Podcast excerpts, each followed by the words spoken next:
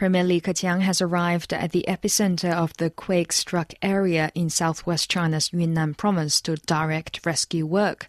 Rescuers are racing against time to save lives after the 6.5 magnitude earthquake killed at least 398 people and injured 1,800 others.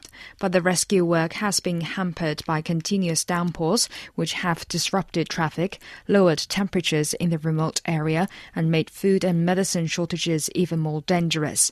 Thunder showers and downpours are expected in Ludian County, one of the most worst hit regions, over the next four days and temperatures could drop to 17 degrees Celsius at night.